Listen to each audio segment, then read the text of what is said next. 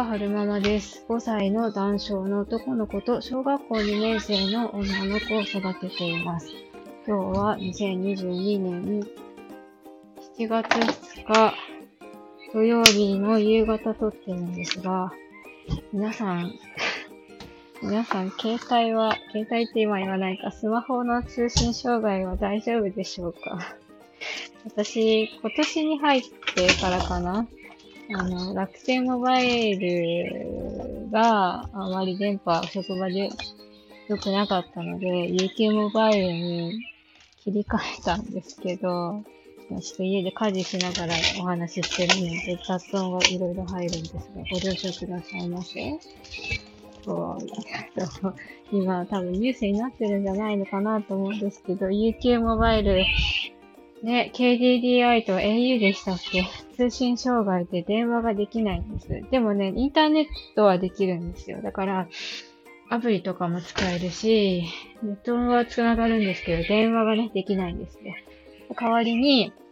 LINE 電話ができるので、夫とかからは LINE 電話で連絡が来るんですけど、まずね、電話ができなくて、で、まだね、まだ復旧のめどが立ってないんですって。で、まあなんてこったいって思ってたんですけど、それだけじゃなくって、お家帰ってきたら、今度はテレビが壊れてましたね。お昼は使えたんですよ。で、お昼は使えたんですけど、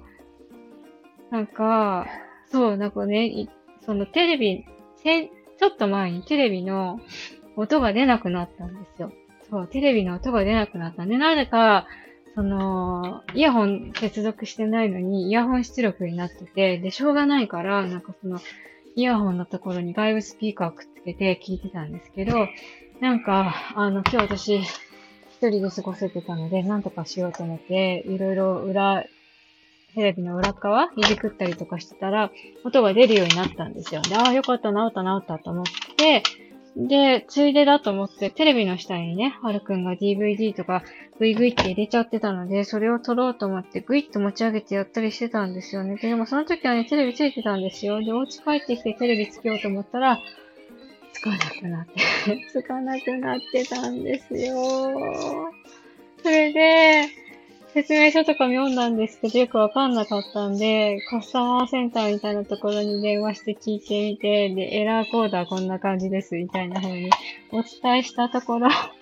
お客様申し訳ありません。そのコードですと、もうすでに、なんだっけ、部品がもう製造されてないので、修理不可能ですって言われて、我が家のリビングのテレビはもう見れなくなってしまったんですけど、ちっちゃいテレビがあったからよかったって思ってるんですけど、ね。スマホ、電、電話はできないわ、テレビが壊れるわです。なんかちょっとブルーな感じなんですけども、まあでもこれを機に、新しいテレビを買えるんじゃないかと思って、ウキウキしようかなって ちょっと自分に聞かせてます。えーと何かおすすめのテレビがございましたら、えー、教えていただけるととっても嬉しいです。最後までお聴きくださいましてありがとうございました。それではまた。